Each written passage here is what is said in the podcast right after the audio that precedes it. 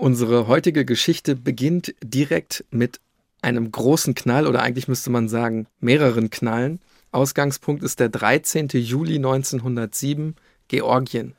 Damals Teil des russischen Zarenreichs. Und unser exakter Tatort liegt jetzt nun auf dem Jerewanplatz in Tiflis. Von hier aus ist der sogenannte Heilige Berg die höchste Erhebung der Stadt mit seinen in den Hang geschlagenen Häusern wirklich nur ein Steinwurf entfernt. Und trotz der Höhenlage ist das Wetter wirklich sehr mild, weil das Kaukasusgebirge nun die Einwohner vor der kalten sibirischen Luft aus dem Norden schützt. Es ist also ein relativ warmer Sommermorgen und gegen 10 Uhr reitet dann ein Hauptmann der Kavallerie auf den Jerewanplatz. Der hält dort ein Pläuschen mit zwei jungen Frauen, die haben relativ großzügig geschnittene Kleider an.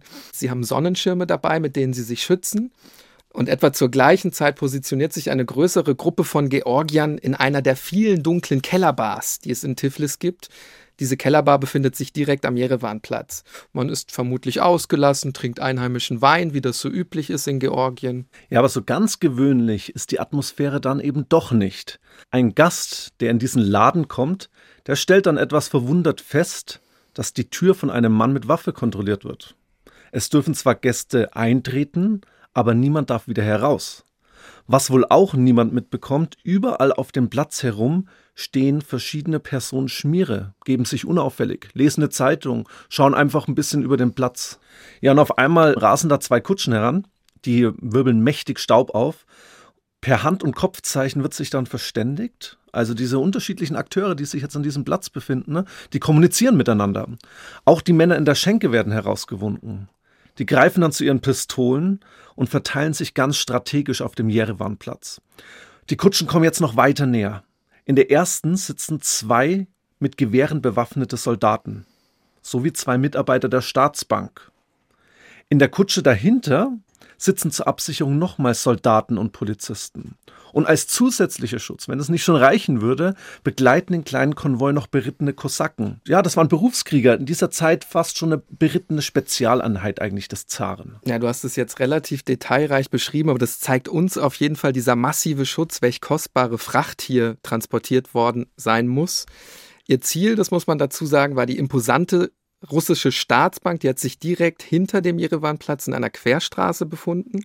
Da werden sie aber nie ankommen, denn plötzlich treten von allen Seiten mehrere Banditen hervor, die werfen Granaten unter die Kutschen, auch die beiden Frauen, die wir vorhin hatten, feuern plötzlich aus ihren Pistolen, die hatten sie unter den Kleidern versteckt. Es explodieren insgesamt zehn Bomben, zerfetzen Menschen, Pferde und deren Überreste liegen überall auf dem Kopfsteinpflaster verteilt. Ja, die Situation eskaliert total. Die Explosionen waren in der ganzen Stadt zu hören. Viele dachten an ein Erdbeben. Ja, und diese vorderen Kutsche, da lebt eines dieser Pferde auch noch, geht in Todesangst dann wirklich durch mit dieser Kutsche und wird dann durch einen akrobatischen Bombenwurf eines Banditen dann erst zum Stehen gebracht. Der wirft sich unter das Pferd und wird dann von der Explosion selbst so stark letztendlich in die Luft gewirbelt. Das bringt natürlich auch ein Stück weit den Plan der Räuber durcheinander, denn durch das entstandene Chaos ist jetzt völlig unklar, wie bringen die eigentlich die Geldsäcke weg, die sich in der Kutsche befunden haben, also die Beute. Der ganze Überfall droht zu scheitern und da kommt plötzlich, wie aus dem Nichts, eine Kutsche auf den Platz gerast und die steuert unser bekannter Kavalleriehauptmann.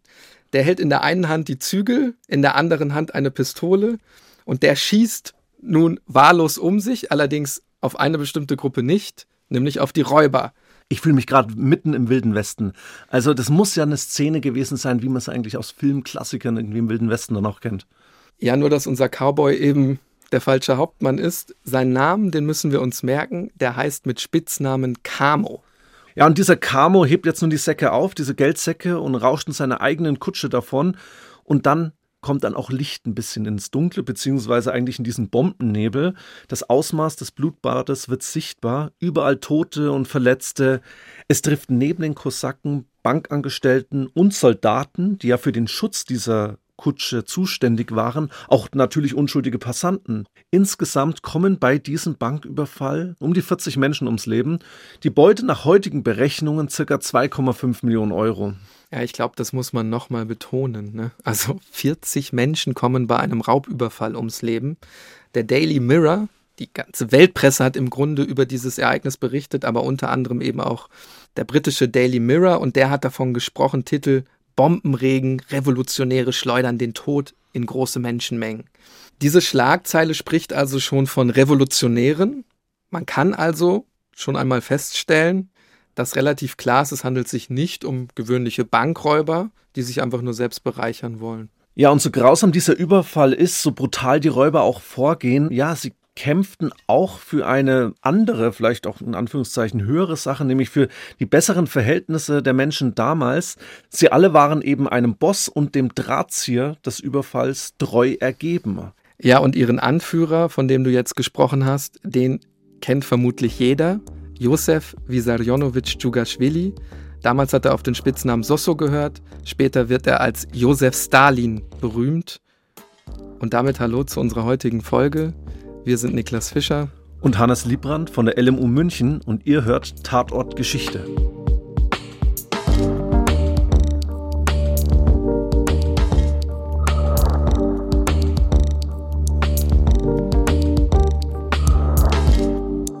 Ja, Tiflis Georgien, wo unsere heutige Geschichte spielt, sollten wir vielleicht auch noch mal dazu sagen, damals Teil des riesigen russischen Imperiums, des russischen Zarenreichs. Zwei Jahre zuvor ist es zur ersten russischen Revolution gekommen, im Jahr 1905. Und diese russische Revolution sorgt eben sehr, sehr lange für politische Unruhen. Das gilt auch für Tiflis. Tiflis ist im Grunde damals ein Sammelbecken für Revolutionäre unterschiedlichster Couleur. Es kommt immer wieder zu Terroranschlägen, Banküberfällen, politischen Morden. Man kann, glaube ich, sagen, das Zarentum damals ist für relativ viele Menschen der Inbegriff von Ausbeutung, von staatlicher Gewalt. Und wie hat das Zarenreich versucht, diese revolutionären Unruhen zu zerschlagen? Insbesondere durch die eigene Geheimpolizei, die sogenannte Okrana. Die war damals gefürchtet überall im Land. Ich glaube, Okrana ist einfach so die Abkürzung für Sicherheitsabteilung. Ja, und auch diese Sicherheitsabteilung weiß am Anfang überhaupt nicht, wer hinter diesem spektakulären Überfall überhaupt steckt. Man tappt wirklich vollkommen im Dunkeln. Es beginnt eine intensive Fahndung. Insbesondere die Hintermänner der Wahnsinnstat werden gesucht und das beschäftigt dann wirklich die Behörden lange Zeit. Ja, und wie bereits gesagt, zieht der junge Stalin damals noch als kaukasischer Gangsterboss, als bolschewistischer Berufsrevolutionär die Fäden im Hintergrund. Genauer müsste man sagen, die lokalen Fäden in Georgien.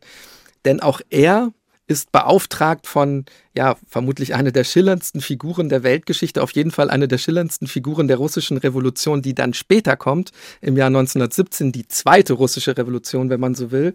Er ist der überregionale Strippenzieher und das ist kein geringerer als Wladimir Ilyich Ulyanov, besser bekannt als Lenin, der Bergadler. Ja, Niklas, und bevor wir jetzt wirklich mal uns in diese Fahndung eintauchen, lass uns echt mal auf diese unglaublich spannende Vorgeschichte des Überfalls eingehen. Also auch der Frage nachgehen, wie Stalin auch zum Gangsterboss und Berufsrevolutionär wurde, der einen solchen Überfall für die Geschichtsbücher irgendwie auch organisierte.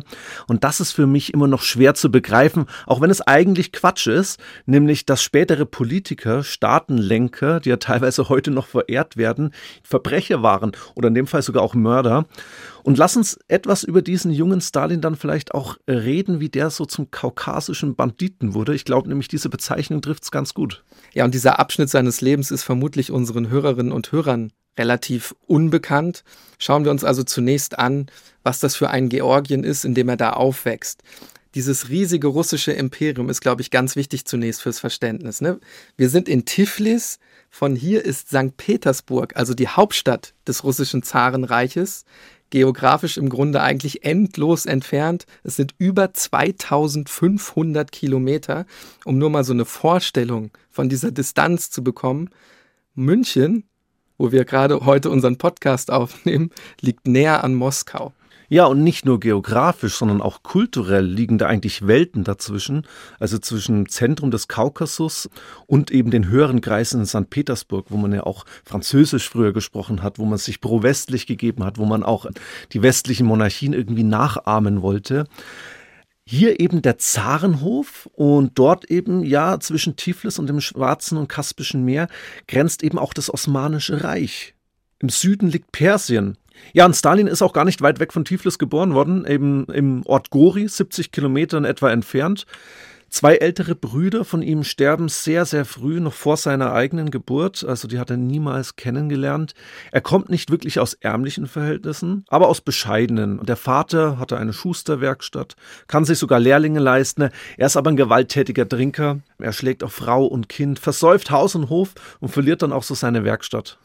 Er wächst in einer Welt voller männlicher Moralvorstellungen auf, archaische Strukturen, Konflikte werden mit Gewalt gelöst, es herrscht das Prinzip der Blutrache, Stammeswesen, kaukasische Kultur und Bräuche. Georgien ist ja auch erst 1801 von Russland einverleibt worden, wenn man so will. Sichtbar ist Russland bzw. das russische Zarenreich in Stalins Kindheit eigentlich nur als Apparat der Unterdrückung. Als Teenager zum Beispiel ist er bei einer Hinrichtung von kaukasischen Räubern mit dabei und das muss sich tief in sein Gedächtnis eingebrannt haben. Er lernt dann Russisch, besucht die Kirchenschule. Man muss dazu sagen, Kirchenschule damals die einzige Möglichkeit, um überhaupt eine gewisse Bildung in Gori zu bekommen. Mit 15 oder 16 geht er dann an das Priesterseminar nach Tiflis. Auch das vor allen Dingen, weil es eben dann der nächste Step ist, sozusagen, um überhaupt auch hier wieder Bildung genießen zu können. Er hat sehr strenge Lehrer, die schlagen auch die Schüler. Es ist ein sehr raues Klima. Ein Weggefährte Stalins beispielsweise, der auch in diese Priesterschule ging, der erinnerte sich später und hat gesagt, dass es eigentlich keine bessere Schule gab, um Atheisten hervorzubringen. Also weil eben genau dieses Klima eigentlich genau das Gegenteil bewirkt hat, was es eigentlich sollte. Viele rebellieren da auch gegen die Strukturen, gegen die Obrigkeit, und befassen sich dann mit revolutionären Gedankengut. Und das kommt alles so ein bisschen zusammen. Ja, das sollten wir vielleicht nochmal zusammenfassen. Ne? Das ist ja absolut nicht etwas, was auf den ersten Blick sichtbar ist. Das ist eben damals fast schon so eine Art Sammelbecken für spätere Berufsrevolutionäre.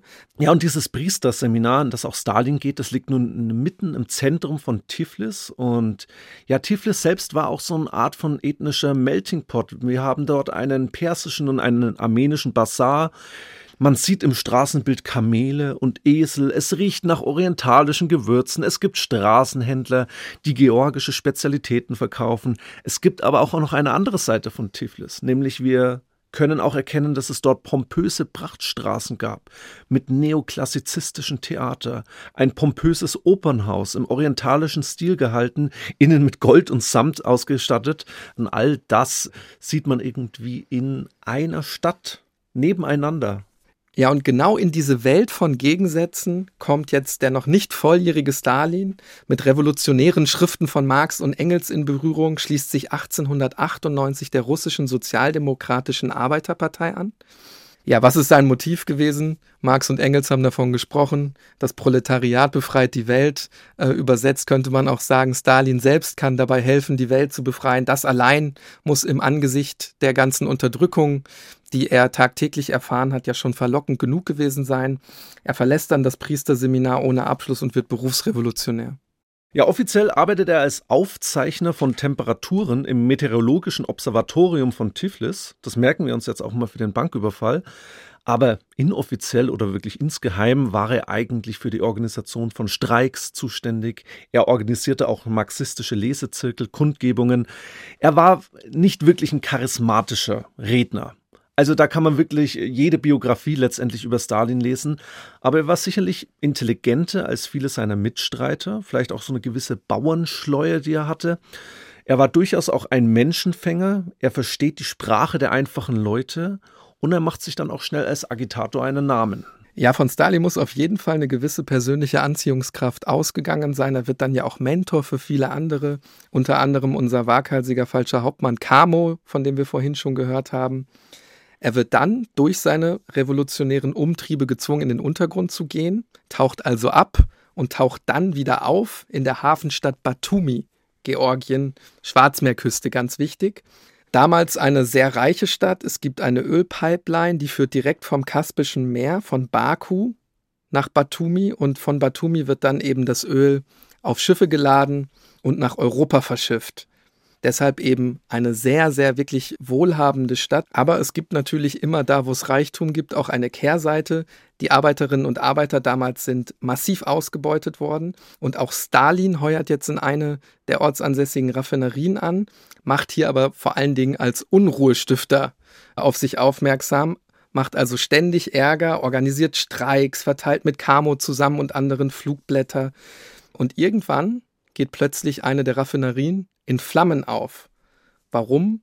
Weil die Arbeiterinnen und Arbeiter versucht haben, höhere Löhne zu erpressen.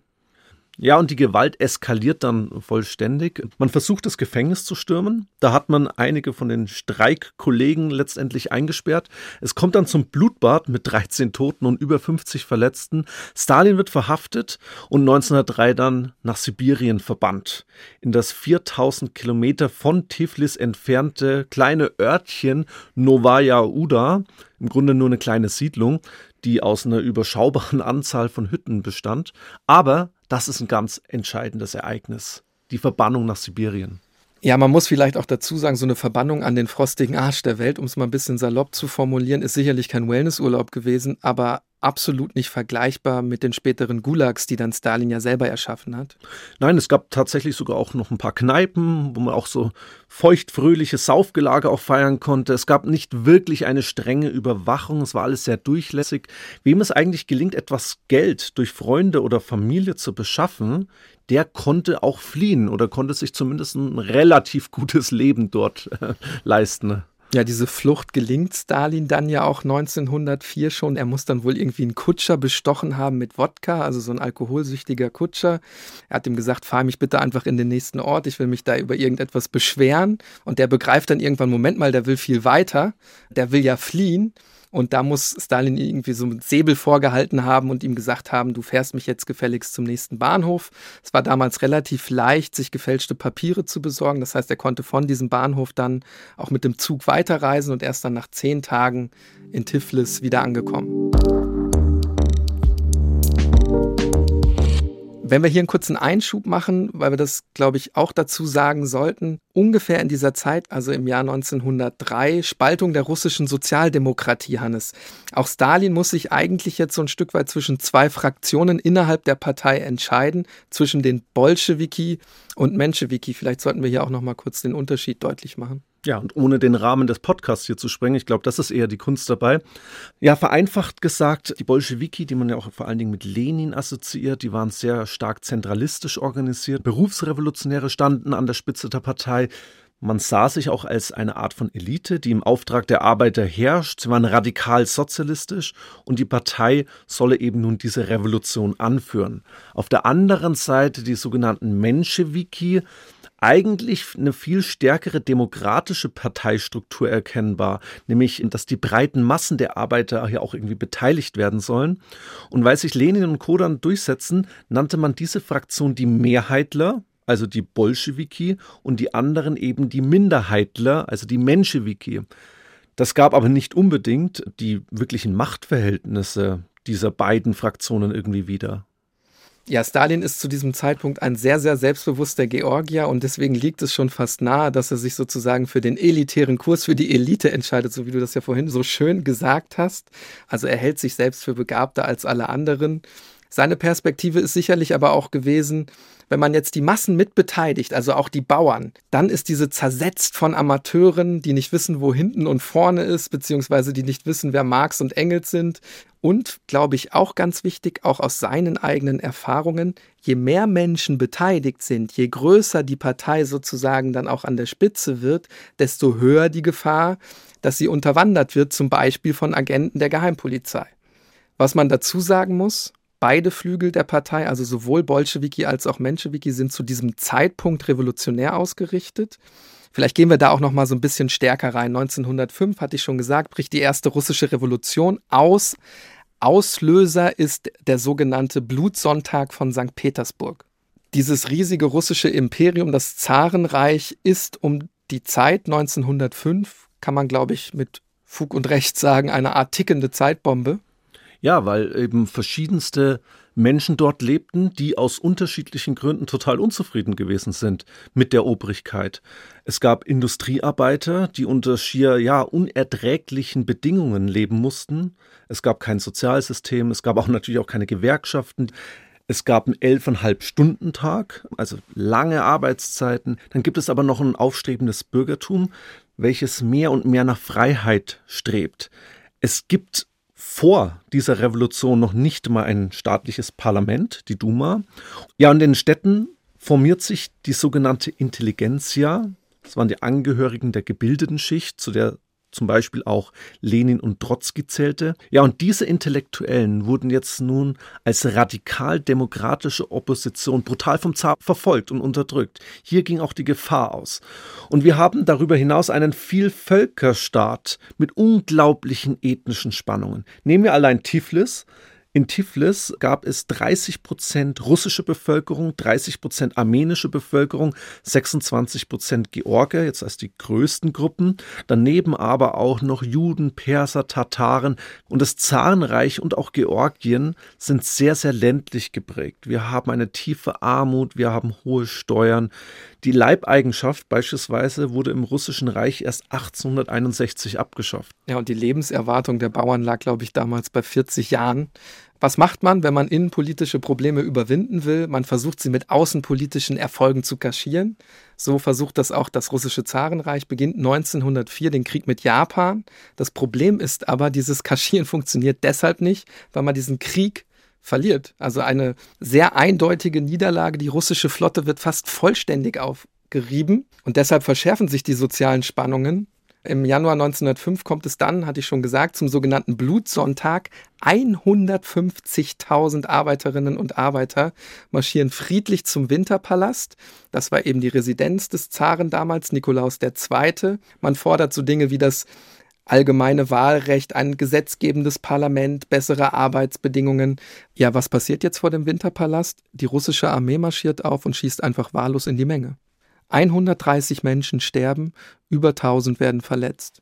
Ja, und damit bricht diese erste russische Revolution aus, die auch erst zwei Jahre später enden wird. Und inmitten dieser vollkommen chaotischen Revolutionszeit ist Stalin aus der Verbannung geflohen und steigt nun nach seiner Rückkehr ja zu einer Art Paten der kaukasischen Berge auf. Und ich glaube, diese Mafia-Assoziation kann man hier auch ganz bewusst nehmen.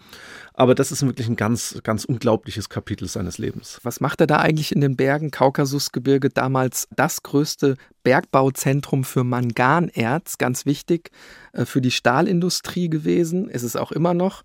Und deswegen gibt es natürlich relativ viele Arbeiterinnen und Arbeiter, die ausgebeutet werden und die Stalin dann auch wieder für die bolschewistische Sache gewinnen kann. Es gibt übrigens auch ein Foto aus dieser Zeit, was von ihm überliefert ist. Und ich finde, wenn man sich dieses Foto anschaut, hat das überhaupt nichts mit dem späteren Stalin zu tun. Er hat dunkles, wallendes Haar, die Augen stechen hervor, noch keine Pockennarben. Also ein durchaus attraktiver Mann, auch einen Vollbart getragen. Also ich finde, selbst wenn man sich dieses Foto anschaut, sieht man schon die mögliche Anziehungskraft, die von ihm ausgegangen sein muss. Er zieht insbesondere ganz viele Banditen in dieser Zeit an. Er befehligt nämlich, kann man glaube ich durchaus sagen, eine revolutionäre Räuberbande, die Soldaten überfallen, Waffen klauen, Banküberfälle organisieren, Schutzgeld erpressen. Damals hat es wohl Methode, dass man dann auch gern mal zu einem Chef gegangen ist, also zu irgendeinem Industrieunternehmer und gesagt hat, pass mal auf, wir entführen deinen Geschäftsführer und knallen den ab. Oder du gibst uns halt Summe XY.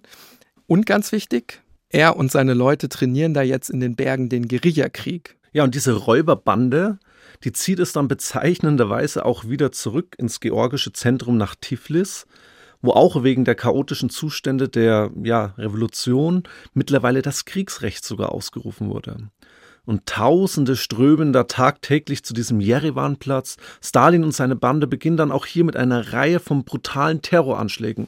Und auch Auftragsmorde gehören zum Repertoire. Etwa an einen der wichtigsten zaristischen Generäle in Georgien. Immer an der Seite sein zuverlässigster Killer, der ebenfalls aus Gori stammende Kindheitsfreund Kamo. Und endlich trifft er dann auch auf Lenin, ganz konkret auf einer bolschewistischen Konferenz in Tampere. Das gehörte damals noch zum Herzogtum des Zaren. Und hier wird jetzt die Verbindung gegründet, die dann auch für die weitere Geschichte ganz wichtig ist. Ja, was macht ihn so attraktiv für Lenin? Was macht ihn so attraktiv für die bolschewistische Sache? Er ist zunächst ein unerschrockener Kämpfer, einer, der die körperliche Auseinandersetzung nicht scheut. Aber er ist nicht nur das, sondern er ist, glaube ich, auch kein schlechter Redakteur gewesen damals. Also Propagandaschriften herausbringen, selber schreiben, unter die Leute bringen, da ist er alles andere als untalentiert gewesen. Ja, und ich denke auch, dass Lenin vor allen Dingen auch das Selbstbewusstsein von Stalin imponiert, der auch mal den Mumm hat, Lenin zu widersprechen und sich dadurch auch als durchsetzungsstark präsentiert. Trotzki hat ja beispielsweise 1917, also viele Jahre später, noch betont, dass Stalin eigentlich ein Provinzler sei. Durchzogen von Mittelmäßigkeit sieht man auch so eine gewisse Überheblichkeit, die Trotzki an den Tag gelegt hat. Das hat auch lange in der Geschichtswissenschaft dafür gesorgt, das Bild eben des jungen Stalin anders zu schreiben. Und ja, er gehörte gewiss zu diesem Zeitpunkt noch nicht zum Inner Circle der Bolschewisten. Aber Lenin war tief beeindruckt, dass er eben sich nicht wegduckte, dass er gleichzeitig auch einer war, der politisch nachdachte und auch Dinge reflektierte. Also er verbindet eben zwei Eigenschaften. Einmal die des Kämpfers für die Revolution, der selbst vom Morden nicht zurückschreckt und gleichzeitig eben dann auch einen gewissen Intellekt besitzt. Richtig. Dass er das Banditentum und die rohe Gewalt nie ganz abgelegt hat, das sieht man später sicherlich dann auch, als er Diktator wird der ganze Terror, der damit verbunden ist. Aber ich glaube, ganz wesentlich ist eben, um das zu verstehen, muss man diese Vorgeschichte des kaukasischen Gangsters auch ein Stück weit reflektieren. Denn das ist eben für den Despoten und den Staatsmann Stalin ganz, ganz zentral. Es gibt ja auch eine Anekdote von dieser von dir schon äh, genannten Konferenz in Tampere, die bringt das für mich so pointiert auf den Punkt. Angeblich soll Stalin da rumgesessen haben und bei sich an so einem Halfter wirklich wie so ein Cowboy eine Pistole bei sich getragen haben und dann da debattiert man da relativ hitzig irgendwann und Stalin ist da mit irgendeinem Punkt nicht einverstanden und was macht der jetzt? Der geht ganz erbost nach draußen und schießt da wild in die Luft. Also da siehst du, glaube ich, auch relativ gut sein Temperament, was er da immer besessen hat. Ja, und ich hatte schon gesagt, diese Mentalität legt er dann, glaube ich, eben später als Staatsmann auch nicht mehr ab. Nein, er blieb ein Stück weit auch Gangster bis zuletzt. Und Lenin brauchte solche Leute, um die Autorität in der Provinz durchzusetzen. Und man brauchte auch Propaganda. Man brauchte jemanden, der Strukturen aufbaut, die Revolution eben weiter entflammen kann. Das alles kostet auch Geld. Und Stalin ist eben auch einer, der dieses Geld besorgen kann. Wenn auch mit illegalen Mitteln, wie unsere heutige Geschichte ja zeigt. Ja, und da muss man dazu noch sagen, dass es innerhalb der revolutionären Bewegung auch die Absicht gab, diese Banküberfälle zu verbieten, insbesondere aus den Reihen der Menschewiki. Aber was machen die Bolschewiki? Also was macht der Flügel der Bolschewiki? Der ignoriert dieses Banküberfallsverbot jetzt einfach und statt Stalin an die Leine zu legen, lässt man ihn jetzt erst so richtig los setzt ihn ganz gezielt ein für die Geldbeschaffung und dabei kann man, glaube ich, sagen, ist er durchaus kreativ in Georgien, soll sich, das ist nicht hundertprozentig belegt, aber möglicherweise sogar als Piratenkapitän betätigt haben und da so ein riesiges äh, Schiff überfallen haben. Auch das finde ich wahnsinnig skurril. Stalin als Pirat.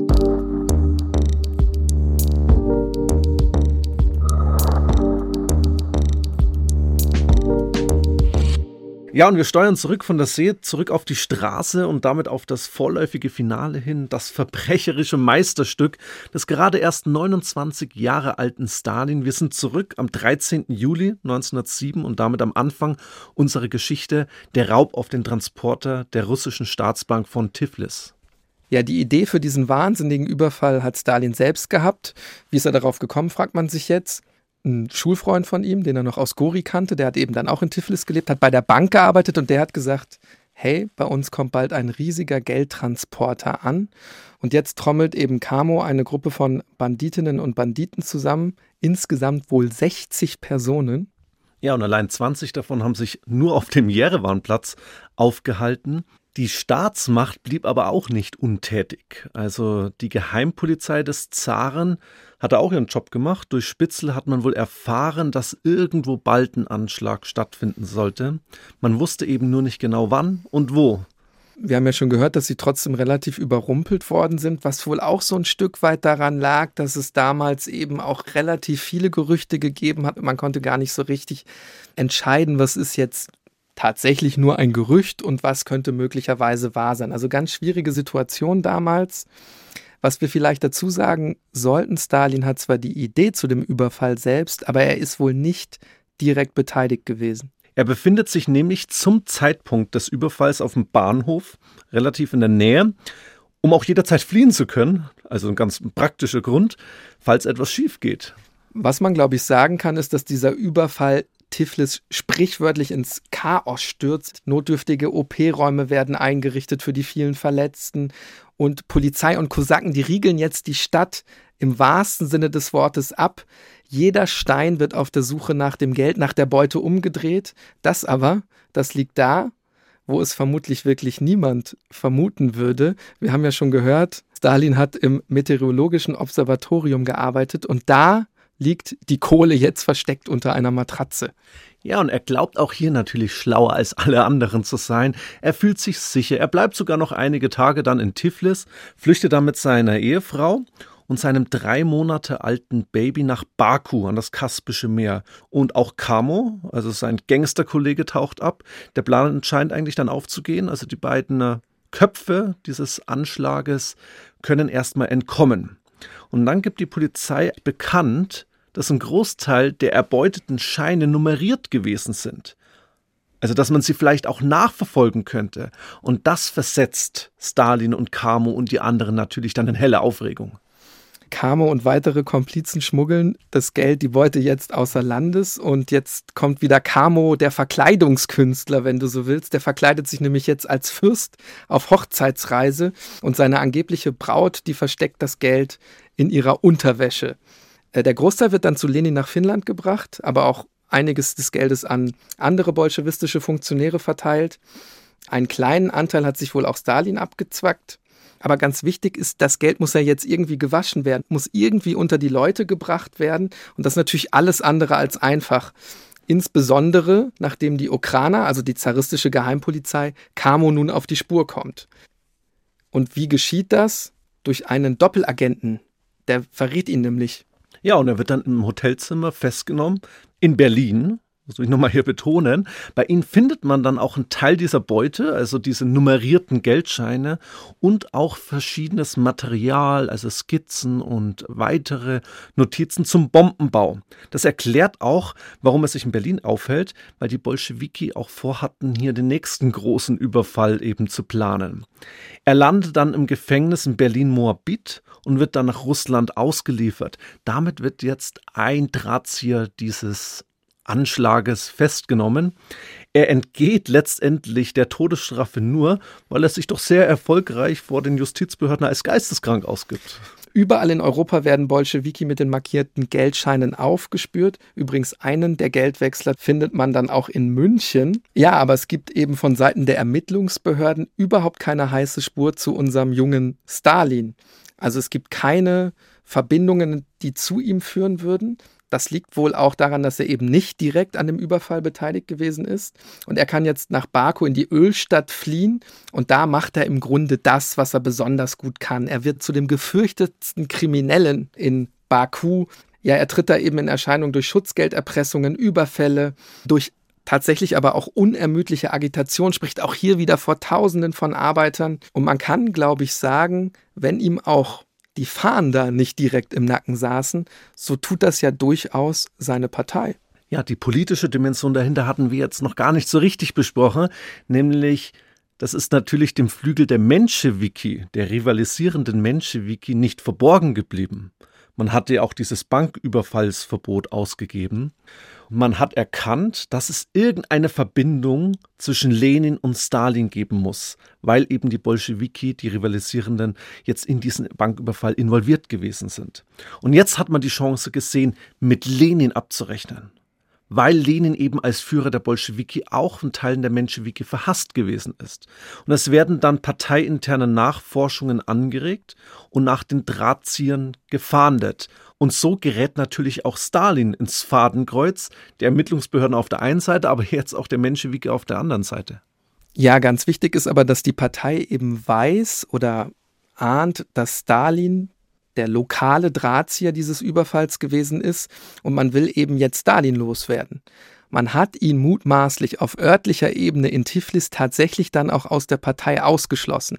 Das ist jetzt für uns vielleicht relativ trivial, relativ unwichtig, aber wir müssen uns vorstellen, Josef Stalin wird später einer der größten Diktatoren der Weltgeschichte.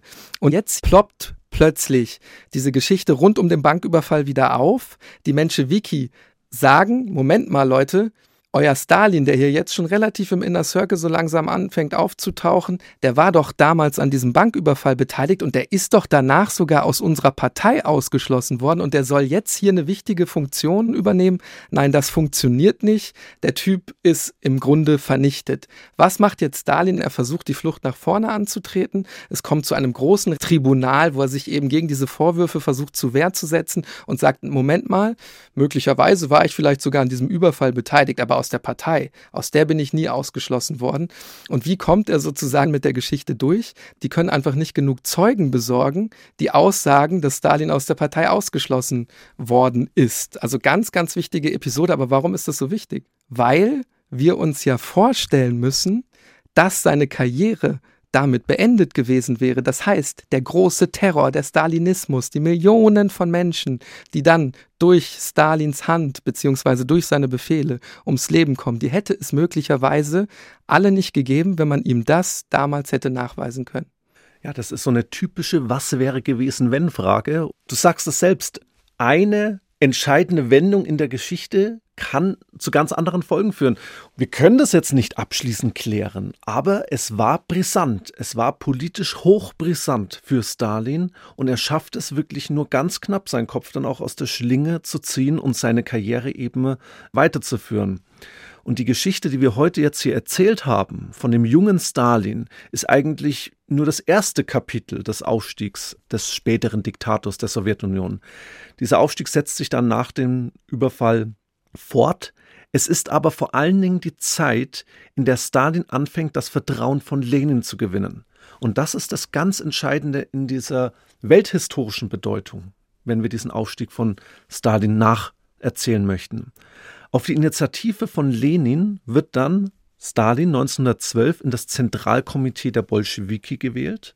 Er hält jetzt auch eben einen offiziellen politischen führenden Posten innerhalb der Bolschewiki. Wir wollten eben deutlich machen, dass der junge Stalin seine Erfahrungen in Gori, Batumi, natürlich auch in Tiflis in den kaukasischen Bergen, dass all das ihn stark geprägt hat. Und das hatte ich ja vorhin schon gesagt, dass das eben ganz, ganz wesentlich wird, auch für sein politisches Verständnis dann in der späteren Zeit, wenn man so will, als Diktator Stalin jetzt sehr vereinfacht ausgedrückt.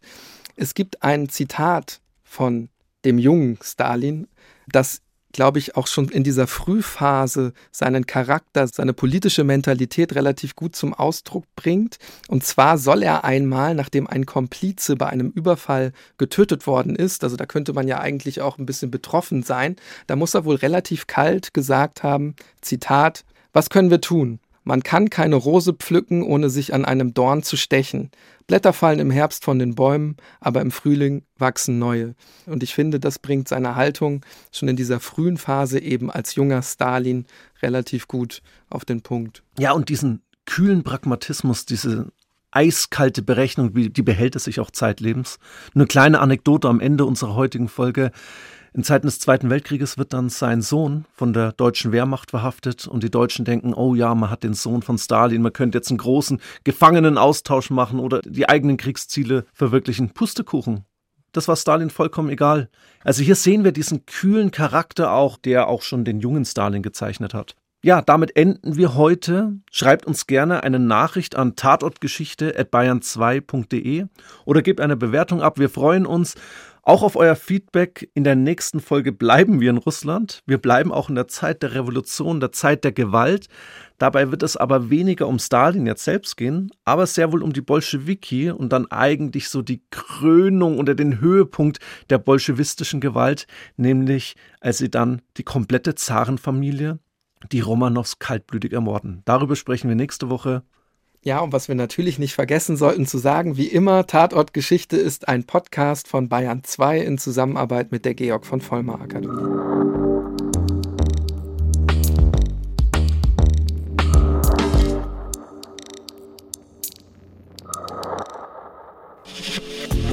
Wenn euch dieser Podcast gefallen hat, dann gefällt euch vielleicht auch Alles Geschichte.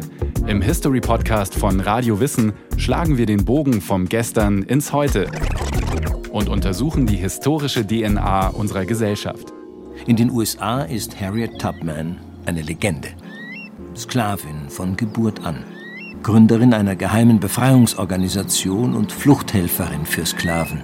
Ich hatte die Grenze überschritten. Ich war frei. Alles Geschichte findet ihr unter bayern2.de slash podcast und überall dort, wo es Podcasts gibt.